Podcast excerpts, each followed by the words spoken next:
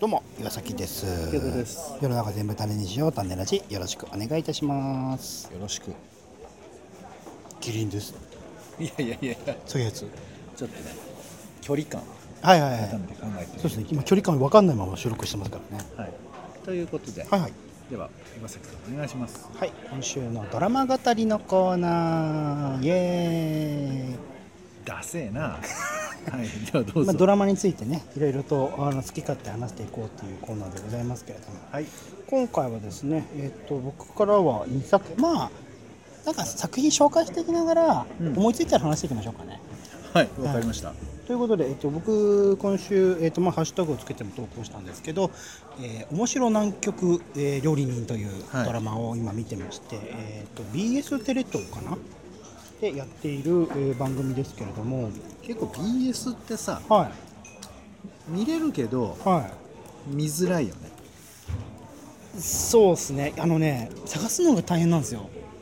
ほうほ曲いっぱいあるじゃないですか。うはいはいでそのどの曲が面白いっていう特定のものってあんまりなくって、うん BS 富士でも BSTBS でも BS テレ東でもそれぞれに時々面白い番組があったりするんですうんうんそれを掘るための手段があんまりなくって、はいはいそれこそ、まあ、あのドラマとかだったらね、うん今回もだから面白い南極料理人見つけたのはドラマの一覧のまとめがあって、うんその中で紹介されていたあこれ面白そうだなって見始めたみたいなのがあったりとはいかはいっていう感じなので、絶対まだまだ埋もれてるのはあるし特に BS テレ東とか経済系の、ね、ドラマとかあとは変なドラマ全来るやつじゃないですかなんか、うん忍者ものとかはいはい今浄化フェイスとかねジョーカーフェイスを富士じゃないですかの富士の多分民だから放でやってる深夜だかはら、いワウワウなんかは発見するのも超難しいわあでもねワウワウは逆にあれが差しがあるんですワウワウ会員だと。そうねドラマ W とかうんめちゃくちゃあの見開き使って紹介してくれたんですよ、だからねもう、さちょっと話ずれますけど、はこの番組表っていう概念はさ、うんみんなやめてほしいよねいそうだっねてネットフリックスとか断然探しやすくない確かにね検索すれば出てくるでもネットフリックスはネットフリックスで、うんあれあの、わ数がわざわざ探さないと埋もれてめちゃくちゃ多いからねでツイッターで結構ねこれがおすすめですって紹介してくれてる人が多いのでまあまあある程度出会いますけどでも一生出会えない作品はネットフリックスの方が多分あるような気もするしだから数の問題じゃない、うんそそうそうそうの地上波だって、はなんか月9とかさ、はい金八とか言ってた頃は良かったけどさ、はい今ドラマが多すぎるしさ本当そうなんもうですアよニメなんかだったらもう顎外れちゃう死からさぬほどそうアニメこそもう無理ですよだねからあの数を処理するときに、はい検索しちゃうと、うん今度は見たいのしか見れないわけね。そうなんですよねあなたにおすすめのみたいなのがレコメランドノされベてたりとか妹ものそう日常ものみたいな俺それって絶対面白い南極料理人に出会える気がしないですあーまあまあそうでしょうね、もん、うん、じゃあちょっと行きましょうかはい本編の話を、ということで、まあ、南極料理人っていう、えっとはい映画が前にあったのをはい覚えてますかね、堺雅人さん主演で、一番好き、いいですよね沖田修一監督、うん、もう平成で一番っつったらこれだね そこまで来ちゃいますそかこまで言う言うぐらいすごくいいよなんかゆゆるさとあとちょっとねあの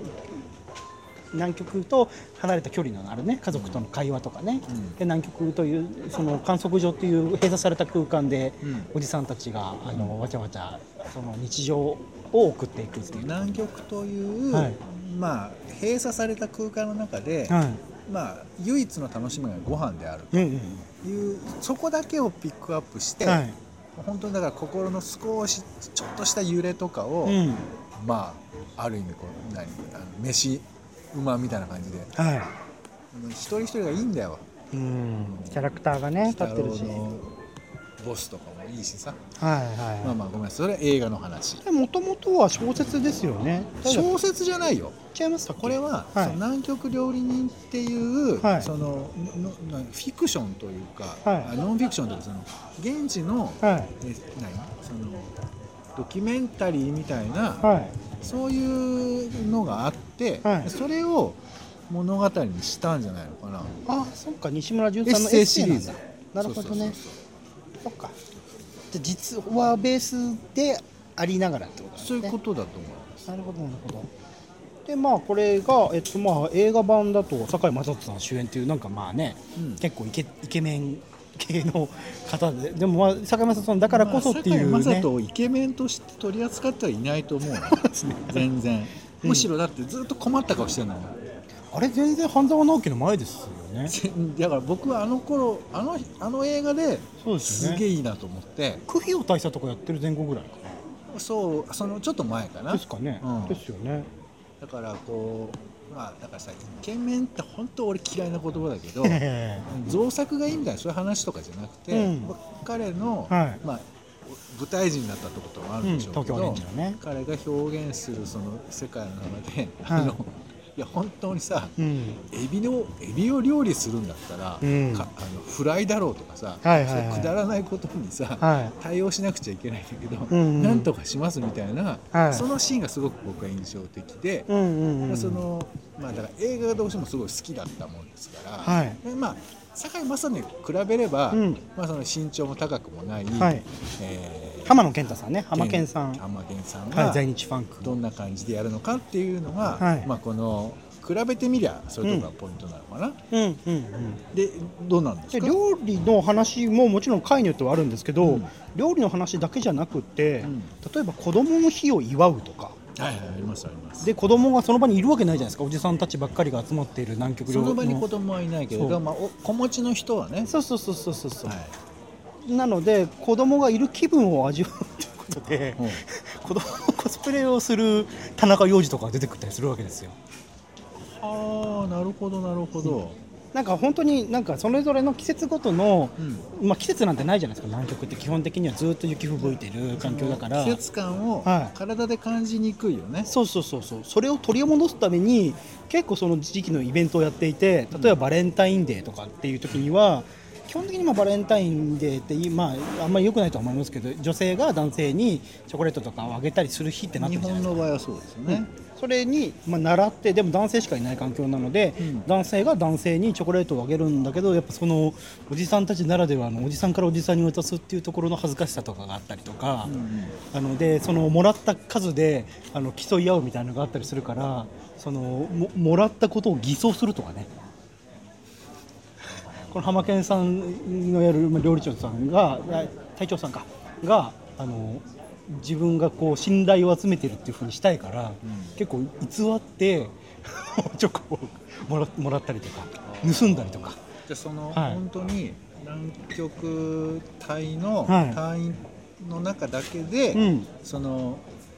世界を再現するというかそうそうそうそう日常のそこう楽しみみたいなものをうんなんとか再現できないかっていうことそを、まあ、チャレンジするみたいな本当まさしくに必死に日常を取り戻そうとする試みなんですよ。うんうんでそれで本当に鬱になっちゃうあの人もいて、ん南極という環境であのカモメンタルの岩崎雄大さんがやってるんですけど、うんうん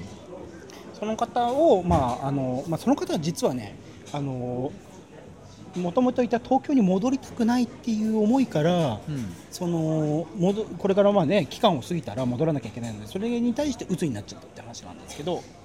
あー帰んなきゃいけないことへのそう帰る場所はないんですよ親親御さんも亡くなっていて。なるほどなるほどそうういう実はあの大変な事情を抱えている方々もいらっしゃりつつでもそれをこう仲間同士のお和気あいとあいとした感じで癒していくみたいなところもあったりとかしてあるんですけどでそそこら辺の,、まあ、あのおじさんたちがこうコスプレしたりとか女装したりとかあとバレンタインでいやあげるあげないでちょっとあの悶々としてたりとかっていうところも面白いんですけど、うん僕この作品はね本当に何も考えないで見るのがすごくいいなと思ってて。ん結構それこそ先週も紹介した記憶操作とか、うんうん現代的なそのあれこれをいろいろ考えてしまうじゃないですか。まあ盛り込みたくもなるしそまあまあ直接的に描いてたりしまうすそよれねが銀行の話を考えたりとか外国人の労働者問題とか考えたりするっていうちょっとなんか、あの頭をよぎるものというか見るのにちょっとした覚悟がいったりするんですけど、うん面白い南極料理については本当に何も考えずに見てて面白いただただその日常を眺めてるだけで面白いだから僕が毎回言ってる青春高校ですよねうん青春高校も何にも考えずにただ見てるだけで、うんはっはっはと笑って笑われるっていうあの感じがねこのドラマであるっていうでいて時々さっき言ったみたいにその、まあ、鬱になっちゃってそうんの方たちをいかに治すかみたいなところのあの話が、あのちょっと打ってくるところがあったりするっていうこのバランス感覚がねうんすごくいいドラマになってると思っていてうんでまあ、特に不自然さも感じないしそれぞれのキャストの方と